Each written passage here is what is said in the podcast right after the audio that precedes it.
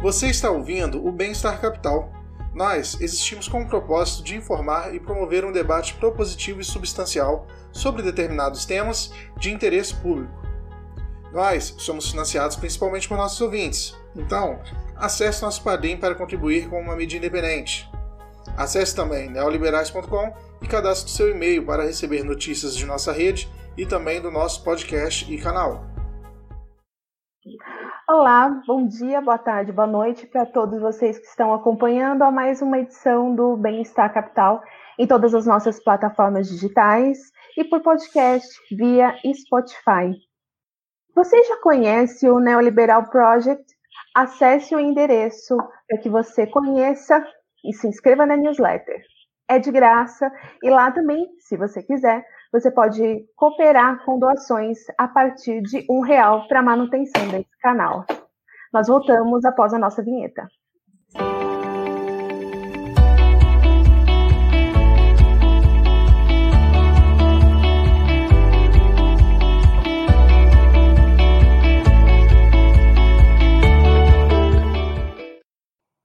Na sabatina de hoje, que tem como tema o crescimento da China e o futuro das suas relações com o Brasil, nós é, recebemos Kim Hong-jun, que já foi conselheiro da Embaixada da China em Portugal, embaixador da China em Guiné-Bissau e atualmente é ministro da Embaixada na China no Brasil. Para participar dessa sabatina, nós temos Felipe Desoy Caraballo, que é internacionalista, cientista político, mestrando em ciência política pela Universidade de Lander. Luiz Pérez, que é matemático, mestrando em matemática aplicada pela PUC-Rio. E eu, Jéssica Lopes, que faço a minha estreia no Bem-Estar Capital, sou jornalista pela PUC São Paulo, produtora editorial pela Unesp, redatora e documentarista. Ministro, é, boa tarde. Desde já nós agradecemos o, o aceite do seu convite aqui no Bem-Estar Capital. É um prazer recebê-lo. Para mim, também, com muito prazer, que estou presente neste programa, que está conjuntos com os meus colegas de Bem-Estar Capital. Boas tardes. Boa tarde. Ministro, é, para a gente começar a falar do crescimento da China e, o, e, do futuro das relações com o Brasil, a gente vai dar um passinho para trás um pouco na sua trajetória dado que o senhor foi embaixador de Guiné-Bissau, e aí eu peguei alguns dados sobre o país para a gente poder entrar nesse ensejo. Bom, Guiné-Bissau ocupa a posição 178 no ranking do IDH. A OMS estima que há menos de 5 médicos para cada grupo de 100 mil habitantes. Incidentes de doenças como AIDS, malária e tuberculose ainda são frequentes. Segundo o relatório de 2016 da Unesco, metade das crianças em idade escolar encontra-se fora da escola e 50% da população é analfabeta. Baseado é, em tudo isso, no contexto de fragilidade institucional africano, a China desempenha algum papel para fomentar o desempenho de Guiné-Bissau através de investimentos? É, considerando a existência deles, como realizá-los sem que isso possa favorecer a continuação de certos personagens contrários à vontade e à necessidade da população? Hum, bem, eh, a China tem, tem muitos projetos de cooperação com Guiné-Bissau. Guiné-Bissau, como disse muito bem Jéssica, é um país muito pobre, é um país, no entanto, com grandes potencialidades para o desenvolvimento. Eh, no entanto, devido à instabilidade política, o país ainda não entrou numa fase, eh, digamos, propício eh, para eh, o desenvolvimento. O que a China tem vindo a fazer desde a independência de Guiné-Bissau, há 40, 46 anos, foi sempre cooperar com Guiné-Bissau para ajudar o desenvolvimento. Nós atuamos principalmente em quatro áreas principais: a infraestruturação, a saúde, a educação e também a agricultura. A infraestruturação, só para ter uma ideia, uh, Guiné-Bissau tem o Palácio do, de Presidência, o Palácio de Governo, Palácio de Justiça e o Palácio da Assembleia. Portanto, os, os, quatro, os quatro órgãos eh, dos três poderes, legislativa, executiva e judicial, são todos projetos de cooperação sino-guineense. Também chegamos, mesmo à área da infraestruturação, chegamos a construir um estádio nacional para Guiné-Bissau, que é o único estádio que eh, corresponde ao padrão internacional, que permitiu a Guiné-Bissau a realização Copa, dos Jogos da Copa eh, Africana.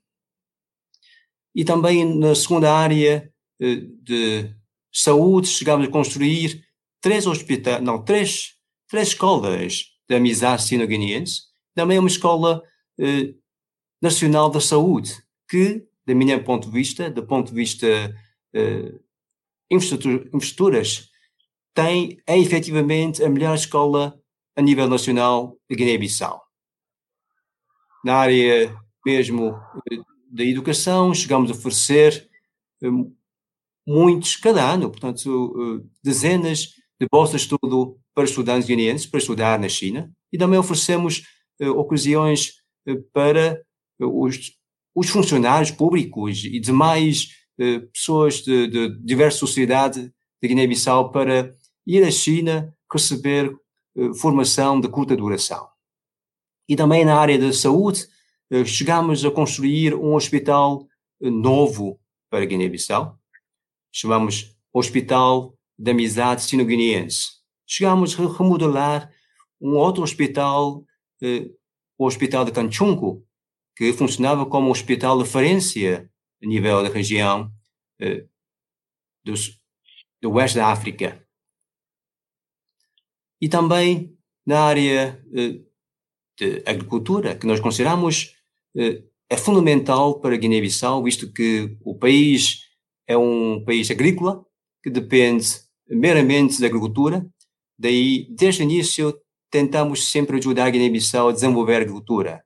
Mantemos, uh, desde a independência da Guiné-Bissau, uma equipa técnica agrícola chinesa uh, para ajudar os guineenses, para desenvolver bons sementes que podem triplicar e quadruplicar a produção por hectare e também transferir o know-how, os conhecimentos que os especialistas chineses têm chegamos a oferecer muitas máquinas eh, agrícolas que hoje em dia eh, o país precisa muito, visto que já não se pode continuar sempre com a agricultura tradicional, mas sim com novas tecnologias, novos equipamentos.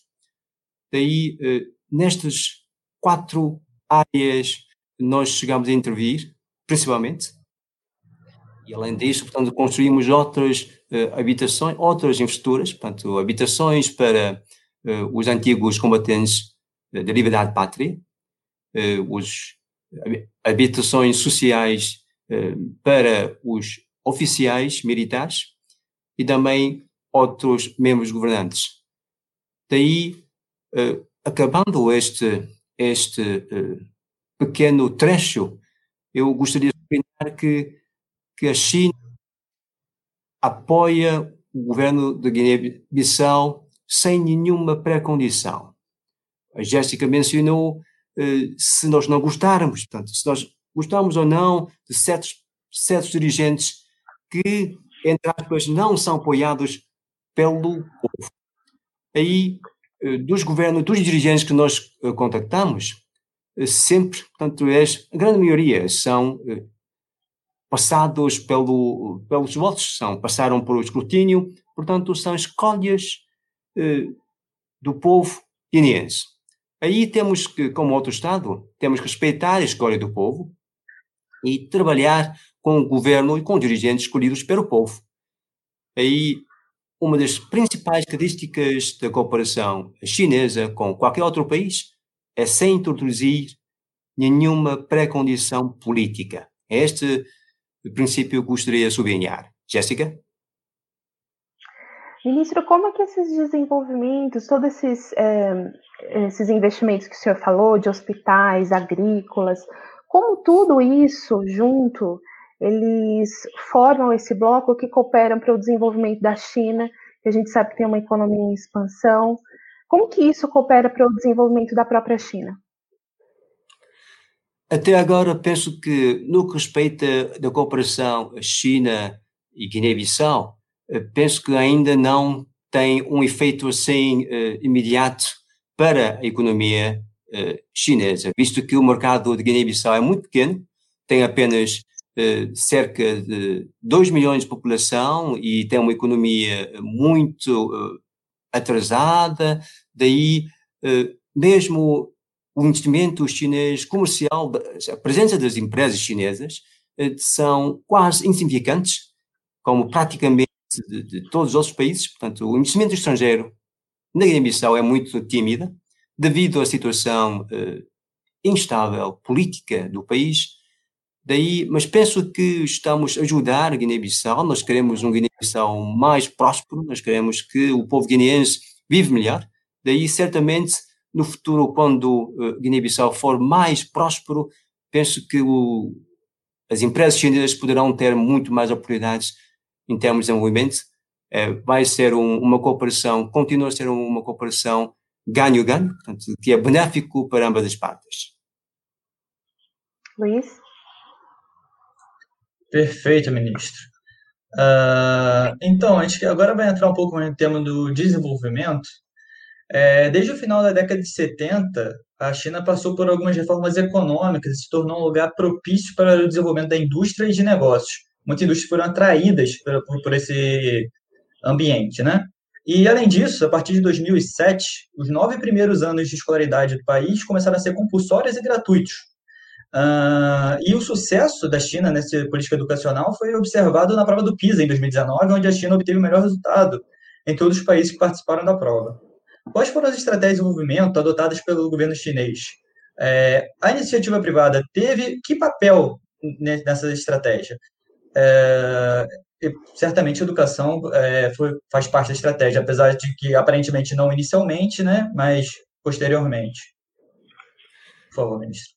É, a educação é fundamental para o desenvolvimento. O governo chinês aposta fortemente de ciência e inovação. E qualquer inovação e avanço tecnológico eh, origem, vem precisamente da educação.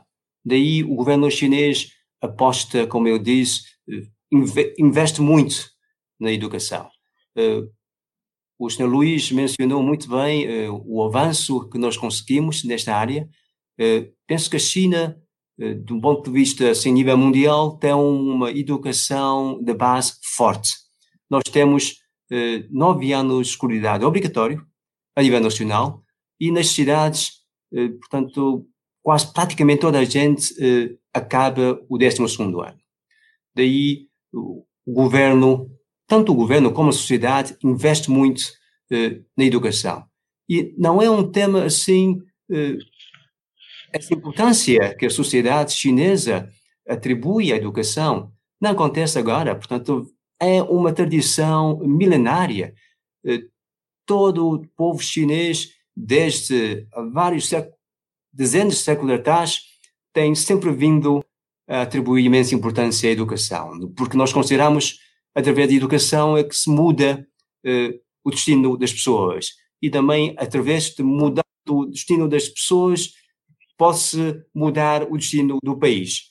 Daí, a, essa importância da educação tem sempre um peso especial nas famílias chinesas. Agora, o governo eh, primeiro, portanto, o ponto é sempre essa importância eh, enorme que, que o governo atribui à educação. E o segundo ponto é que temos que garantir a justiça, portanto, garantir a igualdade de educação de todos os cidadãos. A China, como sabe, tem 1.400 milhões de população, que é, que é o país mais populoso do mundo. E para garantir eh, a educação a todos, não é tarefa fácil particularmente nas zonas montanhosas, nas, nas regiões mais pobres, aí é uma tarefa mais difícil, pois o governo faz um, um esforço enorme para que essa questão, eh, como os, os caminhos, para as estradas e, e também as outras garantias, como a saúde, podem chegar às zonas mais atrasadas.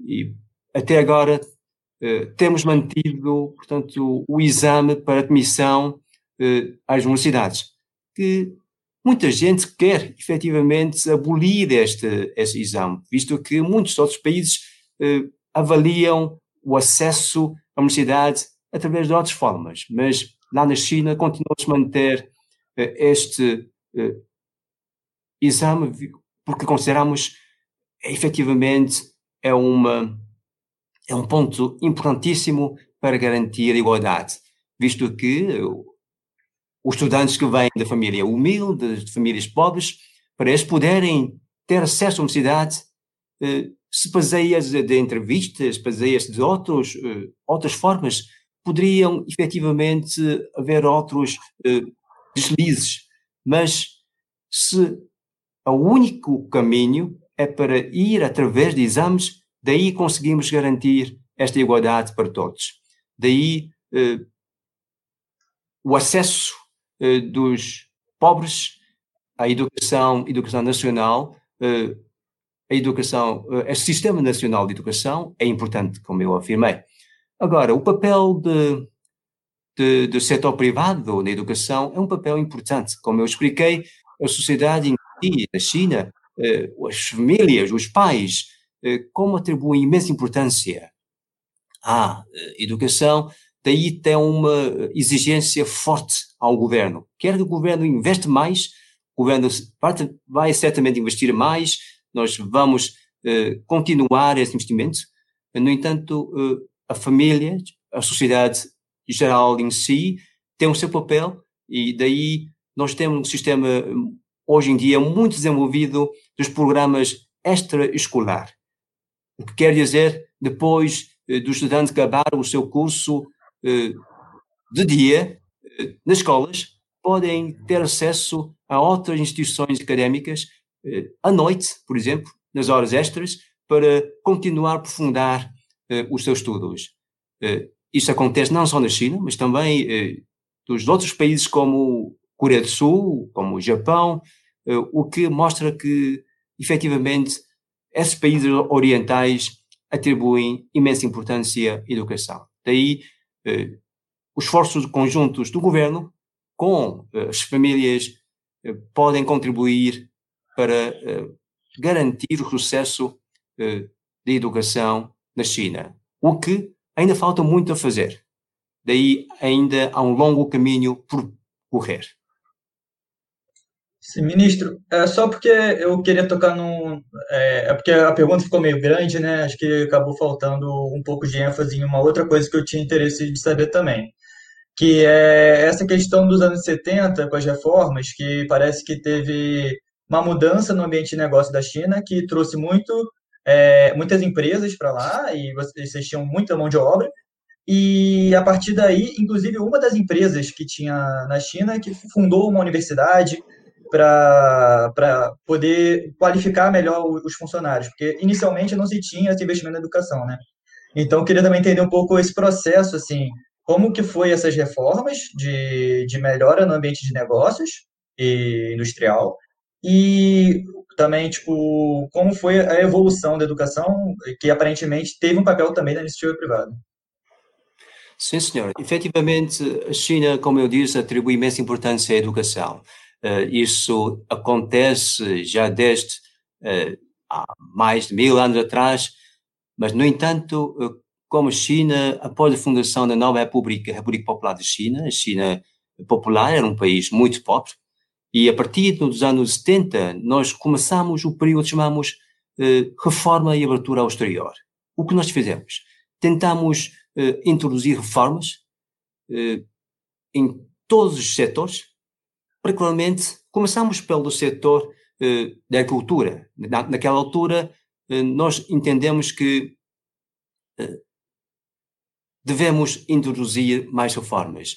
Na área da agricultura, eh, começamos pela eh, deixar que as famílias eh, campestres, rurais, podem ficar com um pedaço de terra para que eles puderem decidir exatamente o que eles produzem e até podem, além de sustentar a sua família, podem vender uh, o do que ela produz.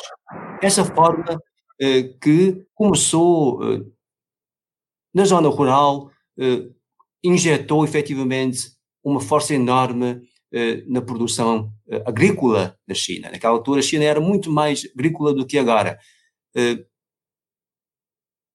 A partir daí, esse conceito de reforma tem ganhado muita força e, partindo de zonas rurais, chegando às cidades e às grandes capitais. Daí começamos este período de reforma e abertura exterior, o que mudou todo o ambiente da China para ser um país com, com mais capacidade de atrair investimentos, visto que tem, temos, como eu disse, a China tem 1.400 milhões de população, que é o melhor, que é o maior país do mundo, e tem mão de obra qualificada. Naquela altura começou também uh, esta globalização a nível mundial que conseguiu transferir para a China muitas uh, empresas que são mão de obra concentradas. Daí a China conseguiu agarrar a esta onda e uh, começou efetivamente a treinar esses trabalhadores, preparar esses trabalhadores para a industrialização.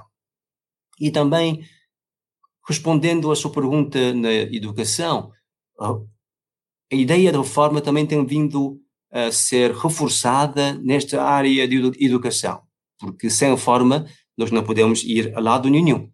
Eh, a iniciativa privada tem vindo a ter um papel cada vez mais importante. Começamos mais pela eh, educação pré-escolar. Mesmo hoje em dia, portanto, uh, a presença de, de, de, iniciativa privada na educação não ocupa uma percentagem uh, maioritária. Continua a ser o Estado o maior investidor na área da educação, enquanto o setor privado tem vindo a ganhar força, começando na área pré-escolar, jardim e escolas, por exemplo, e depois atingindo a escola primária, a escola, portanto, secundária, e até universidades. Portanto, o Luís mencionou o caso de universidades. Sim, agora a China tem muitas universidades eh, privadas, mas continua a ser uh, universidades estatais a ser o, dominante, portanto, continua a ser o, as universidades públicas, chamamos, uh, é que formam a grande parte dos estudantes. Nós temos agora mais de 40 milhões de estudantes universitários nas universidades chinesas e formam-se cada ano entre 7 milhões e meio a 8 milhões de estudantes, eh, licenciados, bacharelatos, sem contando os mestrados e doutoramentos.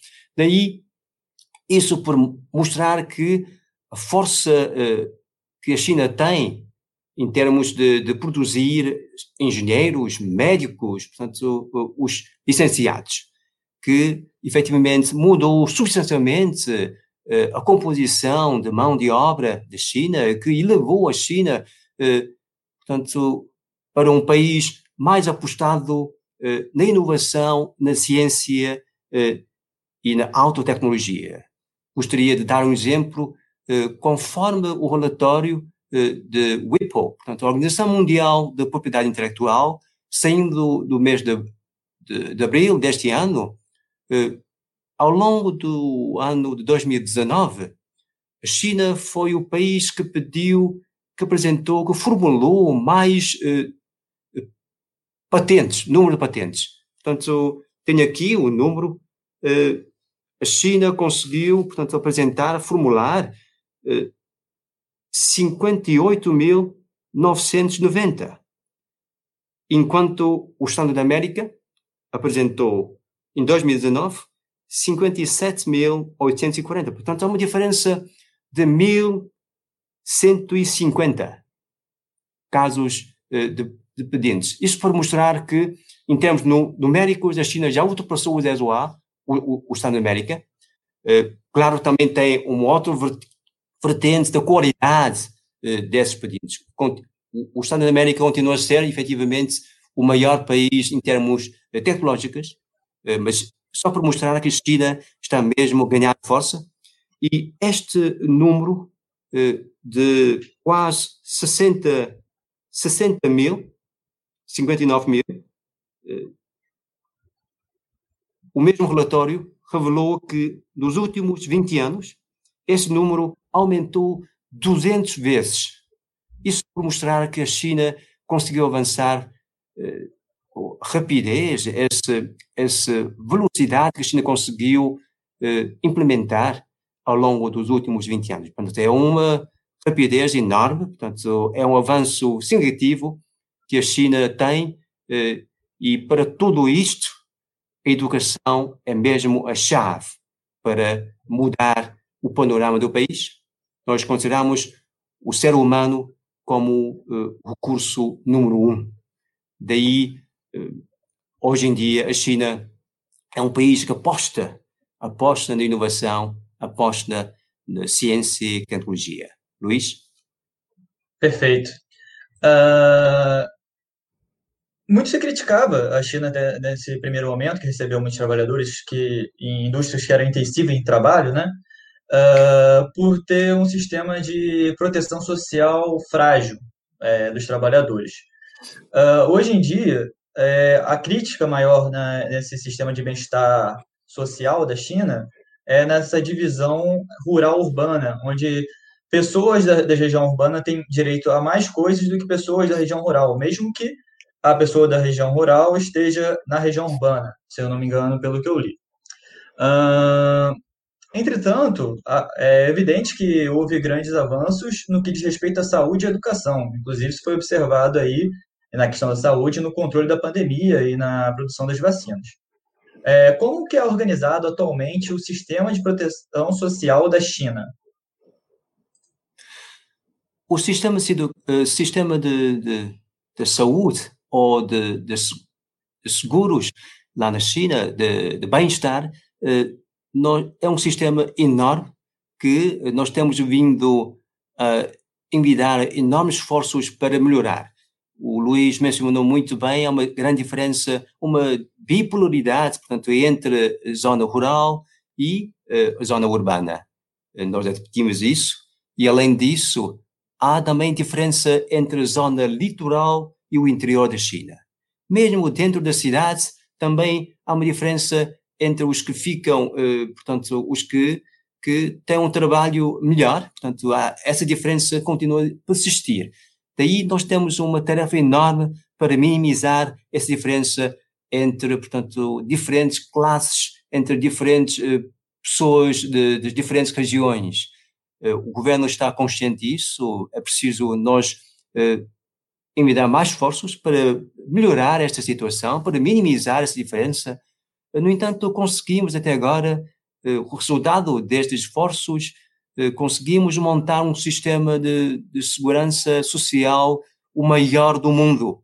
Chegamos a efetivamente eh, montar um sistema em que quase todas as pessoas de terceira idade já têm o seguro de, de velhice. E também quase toda a população tem o seguro eh, de saúde básica. Eh, isto dizendo a China já conseguiu eh, montar o maior sistema de segurança social a nível mundial, tendo em conta a grande população que a China tem. No entanto, como disse muito bem Luís, eu admito que este sistema, apesar de ser grande, é um grande esforço que nós fazemos, é o resultado de grande esforço.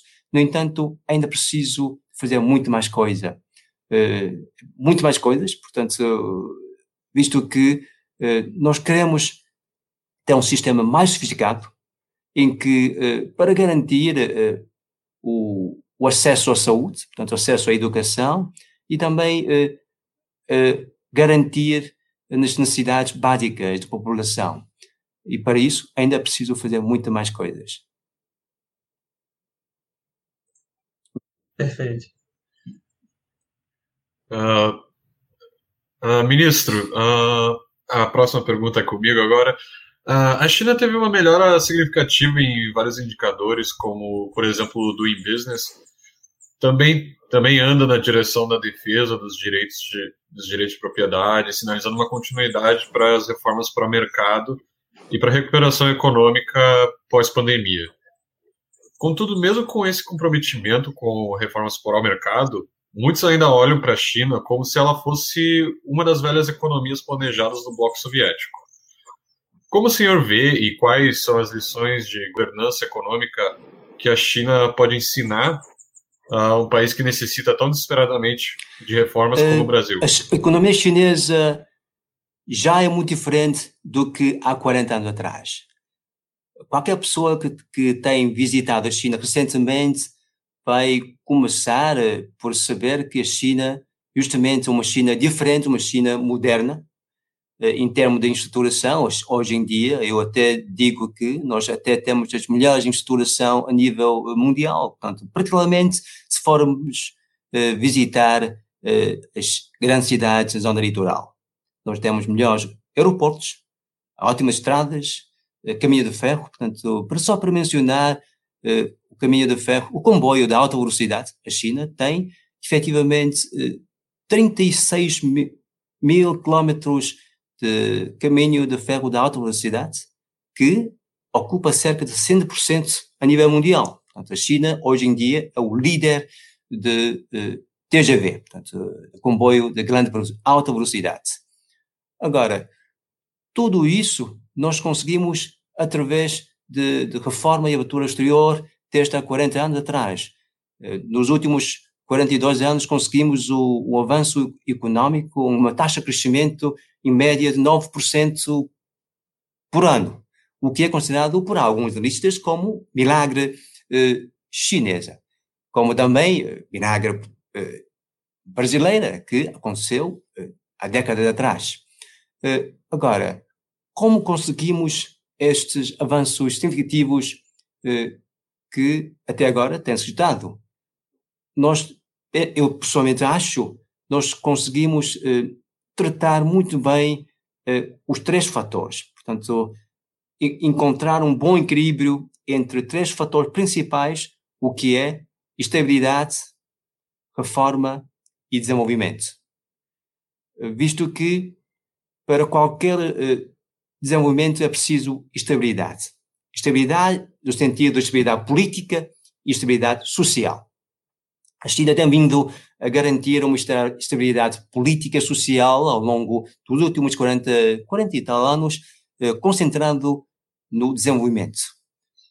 E como a China pertencia, portanto, a economia chinesa era eh, praticamente uma economia planificada, portanto, no modelo, como diz o, o Filipe, do modelo da União Soviética. Eh, tudo é planificado, portanto, qual é o número o que é que uma fábrica pode produzir, qual é o número de produtos que ele pode, pode produzir, tudo é planificado, é definido pelos certos uh, órgãos governativos para uh, depois uh, a fábrica produzir. A fábrica em si não tem essa iniciativa de, de produzir como quer, portanto, esse princípio do mercado não era implementado. Agora, precisamos de, de mudar esta situação. Aí reforma é fundamental. Nós, eh, reforma, nós não vamos, nós não fomos efetivamente implementar a reforma a nível nacional logo na primeira. Experimentamos numa escala pequenina, portanto, numa pequena aldeia, talvez numa pequena cidade, para depois, se tiver efeito, nós uh, alargamos este elenco para a nível das outras cidades, outras regiões, ou até ao enfim, depois para chegar a nível nacional.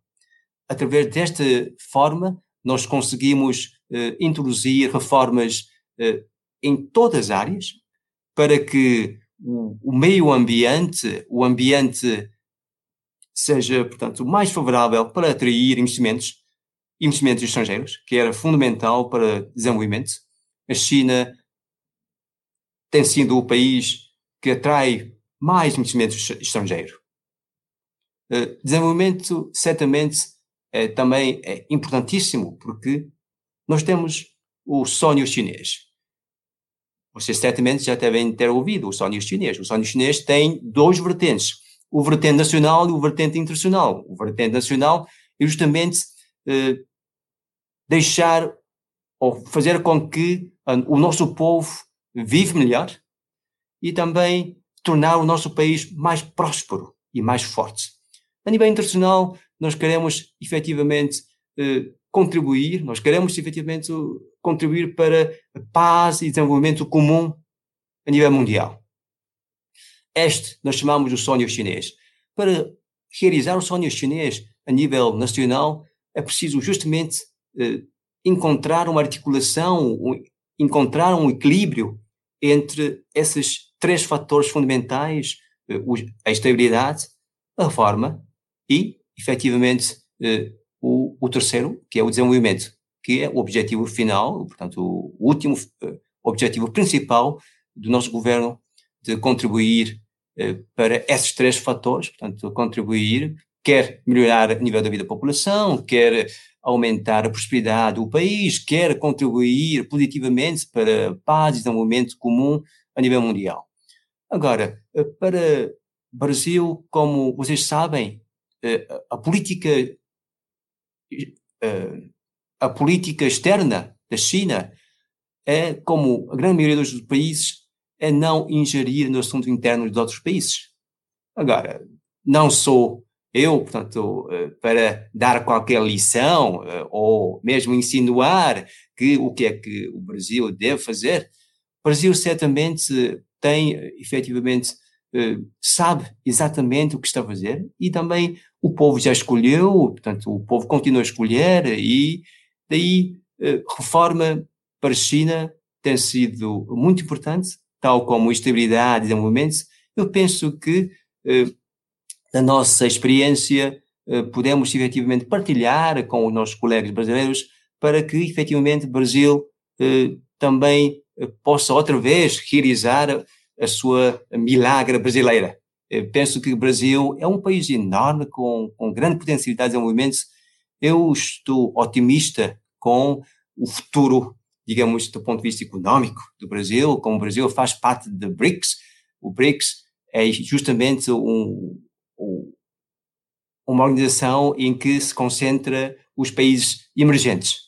E eh, os países emergentes estão a ter uma força cada vez maior e eh, penso que no futuro os BRICS continuam, vão continuar a desenvolver a um ritmo ainda mais desenvolvido. Portanto, vamos mudar toda esta eh, fisionomia a nível mundial, eh, conforme alguns analistas eh, que eu tenho lido recentemente, que chegando a 2035, daqui a sensivelmente 15 anos, o total, o volume eh, de, dos países em via de desenvolvimento vai ultrapassar os países do norte.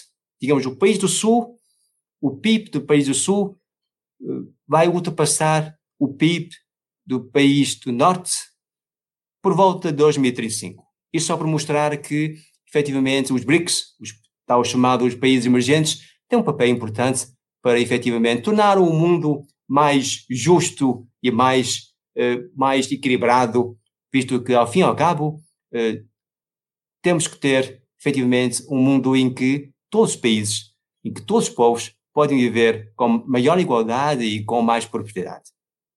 Felipe. Uh, muito obrigado, ministro Xexê.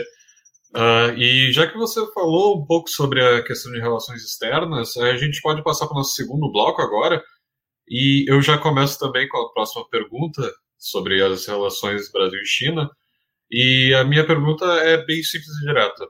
A China possui planos para ampliar o Belt and Road Initiative para além dos domínios da Eurásia? E o Brasil ainda faz parte desses planos Essa iniciativa do cinturão e a rota eh, é uma iniciativa apresentada pelo meu presidente, Sua Excelência Xi Jinping, há sete anos e tem, desde a sua primeira hora de, de apresentação, tem ganhado muita força, visto que, eh, eu até, até eu digo, é o melhor produto ou, ou bem público que a China apresentou até agora, visto que eh, a ideia em si tem cinco vertentes, portanto, a primeira é, é uma melhor conexão, coordenação de políticas de desenvolvimento. Segundo, portanto, a melhor conexão de infraestruturação entre os países. terceiro, portanto, mais troca de comerciais, quarto, mais investimentos e o último, portanto, mais haja mais eh, intercâmbio entre as pessoas. Daí os cinco vertentes eh, constroem em si, eh, portanto, uma aumenta a interdependência entre os países, o que eh, mostra que estamos num mundo já globalizado. Portanto, a globalização é justamente a tendência em que ninguém pode escapar. Portanto, alguns podem não gostar da globalização, mas é uma tendência. Portanto, vai, vai, vai-se andando esta globalização, ninguém pode obstruir. Daí, com a globalização, eh, aumenta-se esta inter, interdependência, aumenta-se eh, os, os intercâmbios entre pessoas, daí para melhor circular e melhor uh, coordenar uh, o desenvolvimento econômico, é preciso efetivamente uh, aumentar este intercâmbio entre os países para que possa haver melhor estruturação, maior coordenação política, de desenvolvimento, portanto, mais investimentos, mais comércio e mais contatos pessoais. E daí, até agora, portanto, já temos 138 países que assinou o acordo, ou, portanto, o memorando de entendimento com a China sobre a iniciativa do cinturão e a rota. E a nível da América Latina, tem, portanto, 19 países que já assinaram este, este acordo ou memorando de entendimento. O Brasil ainda não assinou, mas efetivamente a América Latina como a África, portanto, são efetivamente extensão natural da iniciativa. Daí estamos, eh, mantemos em contactos permanentes com os colegas brasileiros e espero que, portanto, daqui, não sei, portanto, no futuro possamos efetivamente assinar esses acordos para que possa haver eh, mais condição. Sei que o Brasil tem um PPI, eh, que, um programa importante de desenvolvimento, é uma linha que traça linhas gerais de desenvolvimento, daí nós possamos continuar a conversar, dialogar, para que possamos encontrar efetivamente formas de cooperar. E efetivamente, China já está presente no Brasil, já investiu eh, muito na área de investigação do Brasil. Felipe? Uh, muito obrigado de novo, ministro. E só para complementar, já que o, a gente pode ter um público mais leigo em relação a alguns certos termos, então o Belt and Road Initiative é exatamente é a iniciativa de, de, um cinturão em rota que a China tem, que tenta trazer exatamente desenvolvimento, na, principalmente na área da Ásia, para infraestrutura e investimentos é, entre países da Ásia, África e Europa. E agora eu passo a palavra para próxima pergunta. Eu só queria também ressaltar que o, a palavra comboio, né, também para a nossa é, ouvinte, né, que não, não, tenha, não tem conhecimento, em português de Portugal é o nosso trem. Então, toda vez que o, o, o ministro falou comboio, né, ele se referiu a trem. É, a minha pergunta já, já vai mais na direção aí da, das relações Brasil-China, né? O vice-presidente. Hamilton Mourão, ele recentemente adotou um tom bem positivo no que diz respeito às expectativas de cooperação entre o Brasil e a China, ressaltando inclusive a complementariedade das economias. Já o senhor, é, falando à Confederação Nacional da Indústria, apresentou a intenção do governo chinês de tornar a bioeconomia um novo destaque dessa parceria bilateral entre Brasil e China, destacando também a complementariedade dos dois países. O senhor poderia nos dar mais detalhes sobre as intenções de cooperação bilateral com o Brasil por parte da China? Brasil e China, nós temos uma relação, nós chamamos que, de parceria estratégica global. O que isso quer dizer? Portanto, é uma parceria, é uma relação de cooperação de longo prazo, do ponto de vista estratégico, que eh, efetivamente eh, é uma relação madura, como dizem alguns líderes eh, brasileiros, eh, é uma relação em que nós podemos cooperar em praticamente todas as áreas. A China é o maior país em desenvolvimento e o Brasil é o maior país em desenvolvimento do hemisfério do sul.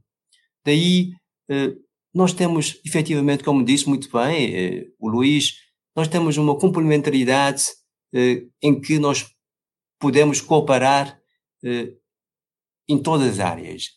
Hoje em dia, a China e o Brasil já cooperam, eh, portanto, há uma, uma, uma troca eh, de comércio muito forte.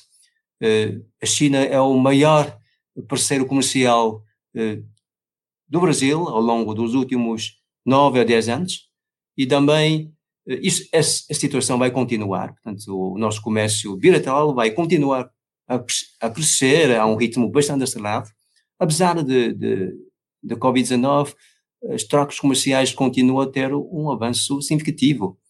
E também, em termos de investimentos, a China é um dos maiores investidores eh, estrangeiros no Brasil. Mas a nossa cooperação não eh, acaba apenas eh, no comércio, investimentos, portanto, vai muito mais além. Portanto, nós temos eh, também a nível da alta tecnologia, portanto, o espaço aéreo, eh, aeronáutica. Eh, nós também eh, temos cooperação nível eh, de, de educação, nível cultural e eh, também a China, por exemplo, eh, é o maior fornecedor de turistas para todos os países. Daí podemos também cooperar na área do turismo e também o Luís mencionou efetivamente a área dos novos setores, como a bioeconomia, em que o Brasil é uma força importantíssima, portanto, tem o seu know-how para partilhar com as empresas chinesas. Nós esperamos que nós possamos explorar, por exemplo, a área de economia digital, economia limpa, com biomassa, por exemplo. O Brasil é muito forte. Também, portanto, a economia agrícola. nós, o Brasil tem uma economia, tem uma agricultura, agricultura muito forte. Esperamos que possamos efetivamente intensificar e aprofundar a cooperação entre dois países na área da agricultura, no entanto, elevando a agricultura para, portanto, uma etapa ou introduzindo novas tecnologias na área da agricultura. E também, por exemplo, na área uh, de, de, medicina uh, de longa distância, portanto, através de uh, medicina online. E também de, de cidades inteligentes, portanto, o 5G, por exemplo, comunicação, telecomunicação de 5G, que é uma aposta forte no desenvolvimento, porque uh, o 5G muda praticamente todo o conceito de comunicação, portanto, faz ligação não só pessoa a pessoa, mas sim, uh, não só entre pessoa e objetos, mas sim entre os objetos, entre todos os utilizadores. Daí uh, seria uma revolução, o, o 5G, uma, uma revolução que vai mudar efetivamente drasticamente toda a fórmula de desenvolvimento econômico. Daí, mesmo sobre os dados, eh, a China eh, também está fortemente aposta nestas novas áreas eh, de, de economia que nós achamos que podemos cooperar, aprofundar, porque aprofundar com a cooperação com o Brasil, visto que o Brasil, como eu disse, tem grande potencialidade para explorar essas áreas que eu acabei de mencionar. Luiz? Perfeito. A próxima pergunta é, tem tudo a ver com o final da sua resposta, né, que é sobre 5G, né? É, muito se falou aí, várias pessoas, né, é, alguns chefes de Estado, levantou uma preocupação com a privacidade dos dados usuários é, na rede 5G. É, diante dessa preocupação, o governo chinês pretende tomar alguma atitude no sentido de mostrar que os dados que potencialmente forem é, a ser processados pela Huawei é, se, é, não poderão ser utilizados por terceiros, mantendo assim a privacidade de cada usuário? Como o, o governo chinês pretende se posicionar diante dessas alegações de captura de dados? O governo chinês eh, sempre tem afirmado eh, diversas vezes, em diversas ocasiões, de que o governo chinês, tal como outro, governo qualquer no mundo eh, protege os dados pessoais e é preciso respeitar a soberania dos outros países eh, no que respeito aos dados pessoais. Eh, o, o meu ministro de Negócios Estrangeiros, eh, o Sr. Wang Yi, ele apresentou eh, há pouco tempo uma iniciativa da parte chinesa no que respeita à segurança, eh, portanto, segurança dos dados. Chamamos Iniciativa Global da Segurança dos Dados.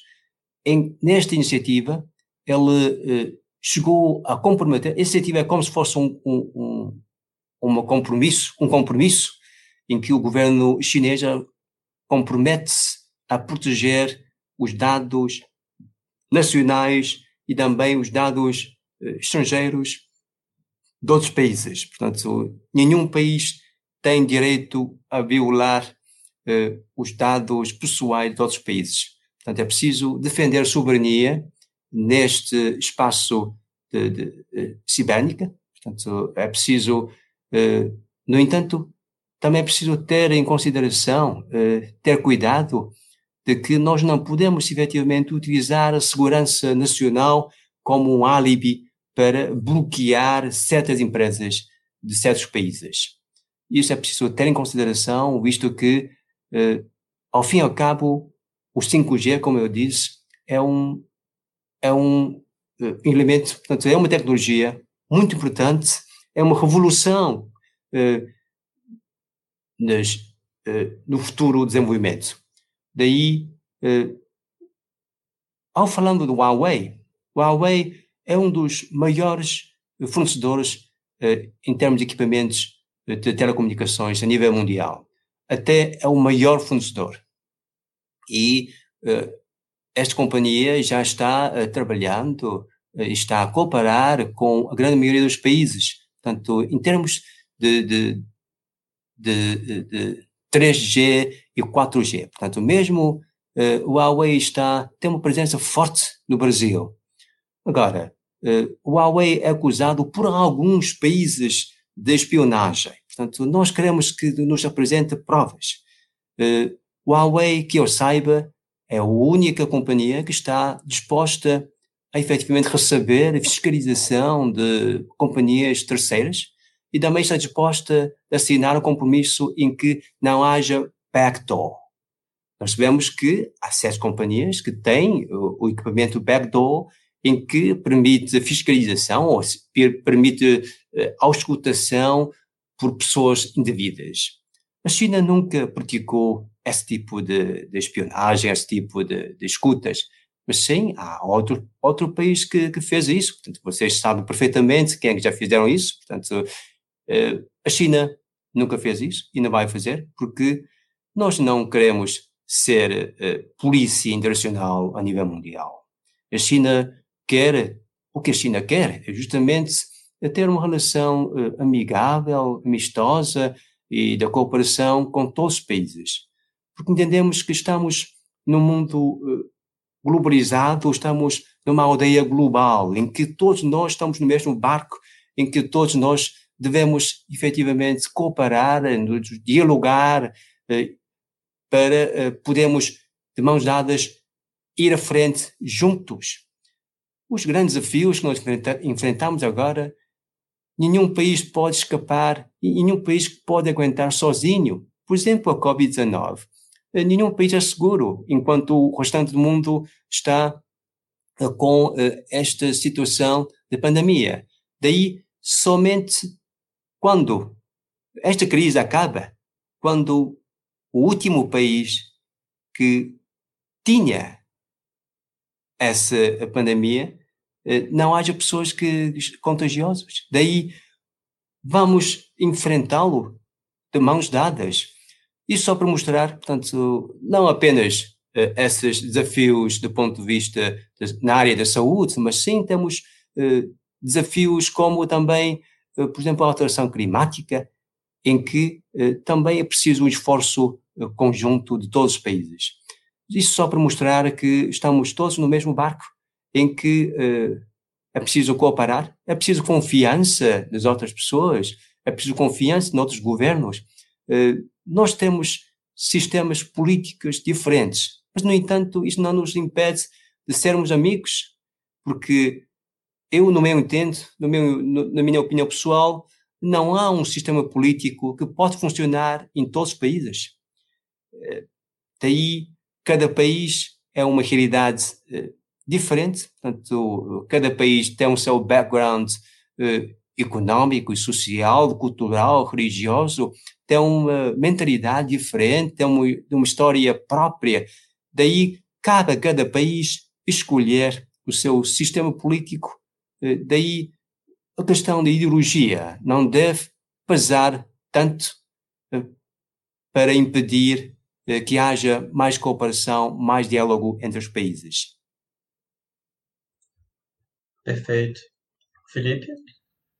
Uh, ministro, então a próxima pergunta vai ser provavelmente um pouquinho mais espinhosa. Então, ainda sobre o tema, é, recentemente o deputado Eduardo Bolsonaro, filho do presidente Jair Bolsonaro, fez declarações polêmicas sobre a Huawei. Quais seriam os possíveis impactos das declarações do deputado Eduardo Bolsonaro sobre a Huawei uh, no Brasil do ponto de vista diplomático? Uh, nós respeitamos efetivamente uh, o direito de, de opinar senhor deputado Eduardo Bolsonaro. e tendo em conta a importância que ele tem, porque ele é deputado, deputado e ele é também presidente da Comissão de Relações Exteriores e ele é, ao mesmo tempo, filho de Sua Excelência Presidente da República do Brasil. Daí, isso por mostrar que qualquer anúncio, qualquer uh, publicação, declaração pública por parte dele tem o seu devidos impactos. Mas penso que essa questão uh, já foi ultrapassada com esforços das partes, das duas partes e todas as partes envolvidas e penso que o assunto já está encerrado. Portanto, já encontramos uh, efetivamente um fim feliz e já podemos uh, olhar para frente. Mas, uh, mas prosseguindo ainda um pouco nisso, uh, ainda há relatos de que há ruídos na comunicação entre o Poder Executivo do Brasil com os membros da Embaixada Chinesa. De que forma isso pode ser resolvido e como isso pode afetar a relação bilateral entre os dois países, China e Brasil, no caso? Nós uh, temos, mantemos, portanto, ligações constantes com os meus colegas de Itamaraty. Eu penso que não há problema nenhum entre os diplomatas eh, da Machada e os seus colegas uh, brasileiros. Nós temos um contato diário e, e amigável, porque temos colegas muito competentes do Itamaraty, que saíram todos bem classificados no Rio, na escola Rio Branco. Portanto, eu tenho muita admiração por eles e daí eh, os nossos contactos são permanentes, amigáveis e, como eles são extremamente competentes, portanto, daí eu penso que eh, não há problema nenhum entre, entre as duas partes e já decidimos olhar para frente e, portanto, com os nossos colegas, nós temos próprios caminhos, portanto, nós não comunicamos através eh, de, de microfones, portanto, nós eh, não comunicamos só o holofote, portanto, nós temos ótimas relações com os meus colegas de Itamaraty. Muito obrigado, ministro Xexé. Obrigado, Agora, ministro, agora prosseguindo com a Jéssica. Ministro, é, continuando, pegando um pouquinho da fala que o senhor falou sobre o conceito de aldeia global, é, como que o senhor acredita que a transição do governo Trump-Biden pode afetar a postura das lideranças políticas brasileiras em especial o presidente Jair Bolsonaro e, o Itamaraty, em relação à China? Ah, é, eu não gostaria efetivamente de aventurar-me nesta questão tão labirinto, visto que ainda até agora nós não temos uma declaração oficial de quem é que ganhou as eleições americanas. Se bem que tudo aponta para que Joe Biden uh, seria vitorioso, mas estamos à espera de uma de uma confirmação oficial por parte da respectiva instituição americana. Agora, eu gostaria de responder esta pergunta numa outra ótica, visto que eh, a China, na, sua política externa, eh, está disposta a manter, estabelecer e manter e desenvolver uma boa relação de amizade com todos os países. E essa relação bilateral não visa atingir nenhuma terceira parte. Portanto, daí a China nunca pratica, não tem uma aliança uh, militar ou política com nenhum outro país. Daí uh, eu gostaria, efetivamente, uh, a China mantém uma relação ótima, portanto, uma relação de amizade e cooperação com o Brasil, e nós esperamos que o Brasil também tenha uma ótima relação com todos os outros países, incluindo o Estado da América. A China, eh, com o Estado da América, nós queremos uma, uma relação eh, estável, uma relação eh, construtiva, portanto, até definimos como uma relação eh, sem confrontação, sem conflitos, uma relação de cooperação, uma relação de ganho-ganho. É isso que nós queremos, portanto, nós esperamos que uma nova administração por parte do Zé possa efetivamente contribuir para estabelecer, voltarmos uh, ao caminho certo, voltarmos ao caminho uh, antigo para que nós tenhamos uma relação sino-americana mais estável, mais construtiva, visto que, sendo as maiores duas economias, nós temos a obrigação de cooperar pelo bem não só dos dois países, mas sim pelo bem de toda esta aldeia global que estamos eh, neste momento. Agora, na relação entre, portanto, eh, Brasil e, e Estado América, nós esperamos que o Brasil tenha uma ótima relação eh, com, eh, com, com, com o da América, que vai certamente também contribuir para o reforço, portanto, de eh, de relação entre China e Brasil. Certamente, teoricamente, não deve ter nenhuma ligação, mas, ao fim e ao cabo, eh, as relações acabam por se cruzar-se estamos interdependentes. Daí, eh, continuo a defender que nós possamos, venhamos a ter uma ótima relação com o Estado da América e, portanto, respeitamos efetivamente, também esperamos que o Brasil venha a ter uma ótima relação com nova administração eh, de, do Estado da América. Jéssica? E, no caso, essa transição, caso é, depois da confirmação da, da, eleição do presidente Joe Biden, uhum. é, essa transição, é, como que a China vê essa transição para o próprio desenvolvimento chinês e as relações comerciais com os Estados Unidos? Eu penso que quando chegar a um ponto muito mal, Daí toda a esperança é, é de que já chegamos ao ponto tão mal que daí para frente vai ser sempre melhor. É esse otimismo que eu mantenho e que eu, que eu uh, partilho com vocês e estou, estou convencido de que o Joe Biden seria uma pessoa mais, uh, que pensa mais efetivamente uh, dos interesses globais do mundo. Portanto, enquanto o presidente eh, Donald Trump defende o America First, o, portanto, o Estado América primeiro, eh, tornar a América eh, great again, eh, grande mais uma vez, portanto, eh, em vez de tornar apenas eh, o Zé Uá grandioso outra vez, esperamos que nova administração possa efetivamente tornar o mundo outra vez eh, grandioso, porque é esse objetivo, eh, um objetivo que os grandes líderes devem ter da sua mente, visto que de mãos dadas,